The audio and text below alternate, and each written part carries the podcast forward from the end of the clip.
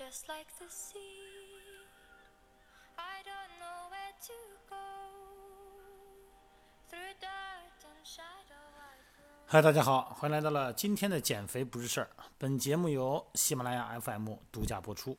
前两天呢，呃，老家的一名教练哈、在北京工作的一位教练给我发一个信息，他说：“段哥，他说那个兰哥在训练的时候被杠铃砸伤，后来去世了。”然后给我发一个链接，我一看就是网上网上这个流行的就流传的这个哈、就是那个蓝启光，在训练的时候呢，他旁边的一个人，呃，使用杠铃拆装不当，然后砸到他身上了。结果呢，把这个肠子砸断了啊，然后内脏感染，不幸去世。我想喜欢健身的朋友们可能都会转发这个这这个内容哈。那这蓝激光呢，是我老家山东的哈，是就是兖州，他是兖州的哈，我是济宁的。当然，兖州呢从行政上属于济宁。蓝哥呢，他这两年不比赛了啊，他去世的时候是五十六岁哈。他以前他他是任何比赛、邀请赛呀、锦标赛呀，他都参加，因为他平时呢他不用减肥，他皮脂非常的薄。你比方说以前我们比赛或者是商业性演出啊，就是有收入的那种啊，人给奖金的啊，给赞助费的那种。然后给我们打电话说这个有比赛了，然后你说狼哥那边有个比赛，然后狼哥去不去？然后那边狼哥说有空就去，你给我报名吧，啊，不用剪纸。然后第二天呢，买上火车票呢，那时候都是火车嘛，然后我们会挤到一个那个房间里边啊，四五个人租一个房间啊，床上睡俩，地下睡俩，这主要是为了省钱嘛。我记得那个二十多年前那时候还不需要身份证呢，在外地比赛呀，啊，搞表演赛呀，啊，经常是这样。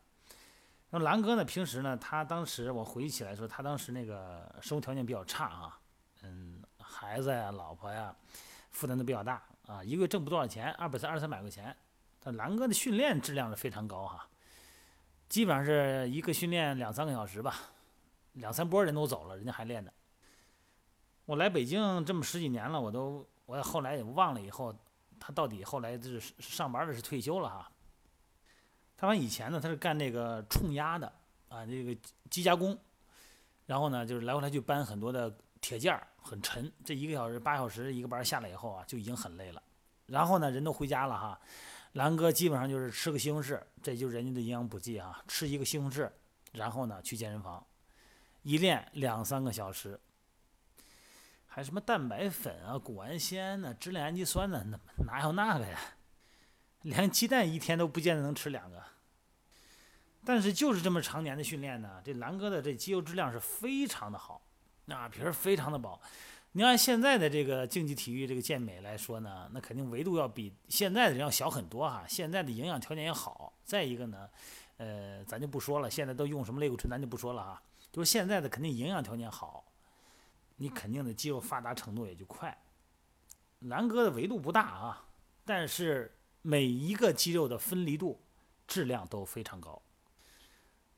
他是七十到七十五公斤级吧，基本是每年的山东省的前三，啊，其实那个水平就达到，因为他跟杨新民是一个级别的，跟杨大哥一个级别的，他基本上就是杨大哥第一，他第二啊。如果老杨要是上了七十五呢，他到七十那儿呢，他就是第一。当然了，还有这个，但是他到全国比赛呢就不行，啊，到全国比赛以后呢，他往往他就是进不了前三，因为。并不是山东省水平低哈，在前十几年嘛，这个健美水平山东省是第一的啊，各级别的都是第一名，到全国就是第一。山东省的省赛就是全国健美锦标赛。那为什么到了全国不行呢？到全国以后，因为蓝哥吧，他这个自由造型表演啊，啊，包括这个音乐配合的这个自由发挥，包括面部表情，哎，他不是太符合呃裁判的审美标准。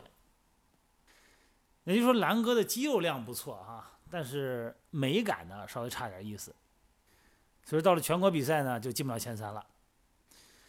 今儿音频说什么呢？我就说说，我就不说这个健身房里边那个训练的安全性了，这个咱们以前也聊过很多。反正你就留神就行了，就注意留神吧。反正你训练的时候周边有没有别人在练？因为我这健身有二十六七年了吧，啊，在健身房里边看到的哈。咱不说听到的，就光看到的这些危险都有，呃，应该有这么几十次吧，就比较严重的啊，就产生严重损伤的。呃，把这个脸砸了的杠铃卧推，下斜卧推，来一个喝的晕乎乎的躺着就卧推，结果推起来了，那胳膊没撑住，直接那个下斜卧推那时候啊，直接砸嘴上了，把那牙的一圈儿好砸最最少得四个牙。呃，手腕哑铃往下一放。这手呢放在另外一个哑铃上了，把手指头给切断的啊，这都是亲眼目睹的很多次了。这安全性嘛，咱们就不多聊了。我只是说呢，呃，那一代人的这个训练状态哈，和他的营养匹配程度，包括训练环境。那时候蓝哥，我我们是在济宁哈，蓝哥呢是在兖州。那么蓝哥他们那个健身房里边呢，那面积有多大呢？那叫健身房已经很勉强了，真是铁管哈，满地的杠铃哑铃，没有别的，还有一个双杠。还有一个大概有这么，呃，半平方米不到的一个小镜子，还是个烂玻璃，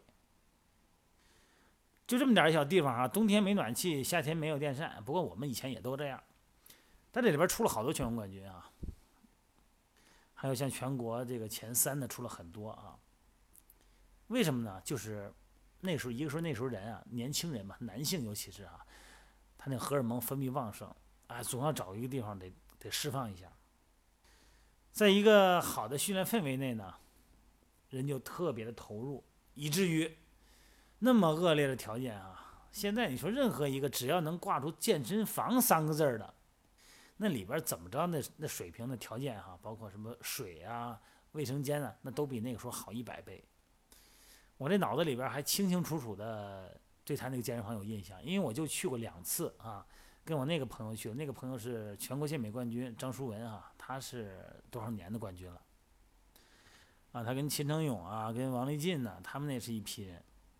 啊，上海的陆云，然后他带我去的，然后看了看，去他们那儿玩去嘛。啊，他说这个我们就在这儿练的，反正我去过两次。啊，那个我印象很深，因为实在是太破了，实在是太破了啊。因为他比我，他要他们要比我要大嘛，所以说。呃，我看见他们那个条件，到我那个开健身房的时候，在老家开的时候，就已经比他们要好得多了。至少呢，至少得有个健身器吧，不能光是满地的杠铃片的吧。至少得有个跑步机吧，就算不是电跑，也是轴承的，也是滚轴的，至少有跑步机。他那什么都没有啊，就是原始的杠铃、哑铃旁边。我记得他那屋里边还有一双杠，真的就是那样一个环境，呃，能练出这么多优秀的这个健美运动员来哈，包括蓝哥。那现在呢？有时候看到这身边的健身房这么好条件哈，又是意大利的泰诺健的，又是美国利健、星驰、必确，啊，各种高档的健身器，有空调、卫生间啊、房顶，还有这种各种各样的这个，呃，叫电子设备哈，还有背景音乐，还有各种射灯灯带，非常梦幻的一个健身空间。那么在这个空间里，真正能够达到一个很好的塑形的。啊，很好的训练质量的人呢，所占的比例呢，要比以前呢还要少很多，因为现在健身的人群比以前多很多了。那有点一些天资不错的这个年轻的人呢，还妄图通过点类固醇来快速的提高肌肉质量。那么这样呢，就有悖于健身的初衷，就是健康嘛。好，今天的话题呢，又借着蓝哥的这个事儿呢，跟大家聊一聊哈，呃，珍重眼前的环境和。健身文化，安全的、快乐的、刻苦的塑造自己的身体。那么，在我心里边呢，我也祝兰哥啊，在天堂上继续刻苦训练。好了，不管是天堂还是人间，咱们继续加油。